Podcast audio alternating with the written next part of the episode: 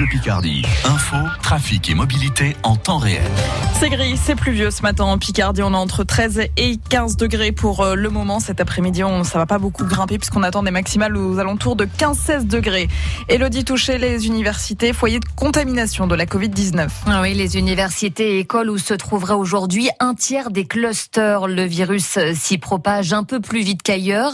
Et pour cause, selon un enseignant de l'université Picardie Jules Verne d'Amiens, les étudiants s'entassent dans des salles de cours, souvent peu ou pas du tout aéré.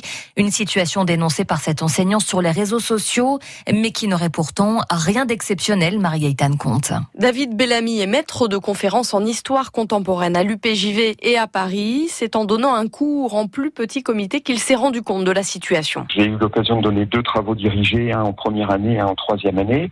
Et euh, en première année, les étudiants étaient 39 dans une salle de 40, donc il n'y avait aucune distanciation, euh, même si euh, très sérieusement chaque chacun mettait son masque. Et puis en, troisième année, c'était encore pire puisqu'il manquait une dizaine de places et que les étudiants ont dû se tasser en allant chercher des chaises à droite, à droite et à gauche. Constat partagé par Aurélien aux premières années de LEA à la citadelle d'Amiens. Il y a beaucoup de monde forcément. Il y a des fois on se voit refuser euh, l'accès aux salles de classe. Euh, par manque de place. C'est un peu difficile parce que ben, on aimerait tous avoir accès aux cours aussi. Mohamed Ben Lassen, le président de l'université Picardie Jules Verne, explique que c'est encore une question de jour pour que tous les problèmes soient réglés. Lorsque nous sommes sur une jauge inférieure à 50 étudiants, on a laissé le choix aux composantes, soit de faire du 100% avec port de masque et gestes barrières, et quand cela n'est pas, pas possible, à cause par exemple de la taille des salles, on peut éventuellement faire 50% de présentiel, 50% de distanciel. Et du coup, on peut faire des rotations. Mohamed Ben Lassen qui ajoute que toutes les unités doivent prochainement installer des caméras pour assurer les cours à distance. Un reportage de Marie-Gaëtane Comte à l'UPJV d'Amiens. La Covid-19 qui ne gâchera pas la foire d'exposition d'Amiens. L'événement reporté en juin dernier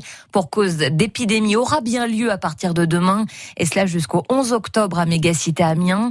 Un protocole sanitaire très strict fixant à 3500 le nombre de visiteurs autorisés à se retrouver au même moment dans les allées de la foire a été décidé. Une jauge raisonnable pour l'organisateur de cet événement qui voit l'espoir d'une reprise économique.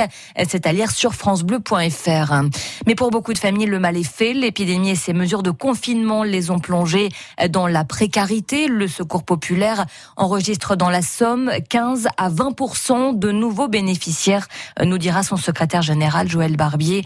Il sera l'invité de France Bleu Picardie tout à l'heure à 8h10. Le mois d'octobre reste en rose. Avec l'objectif d'inciter toujours plus de femmes à se faire dépister pour éviter un cancer du sein.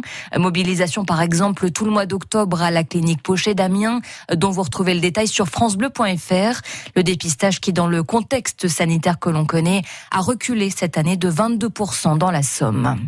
Le plus jeune sénateur de l'histoire de la Ve République est samarien, élu dimanche avec sa liste d'union de la gauche. Rémi Cardon, 26 ans et 5 mois, sera cet après-midi la main innocente pour le dépouillement des votes lors de l'élection à partir de 15h du président du Sénat. Gérard Larcher a toutes les chances de retrouver son fauteuil. Les prélèvements sur le Rorcal de 8 mètres toujours échoués sur une plage du Crotoy seront finalement pratiqués aujourd'hui.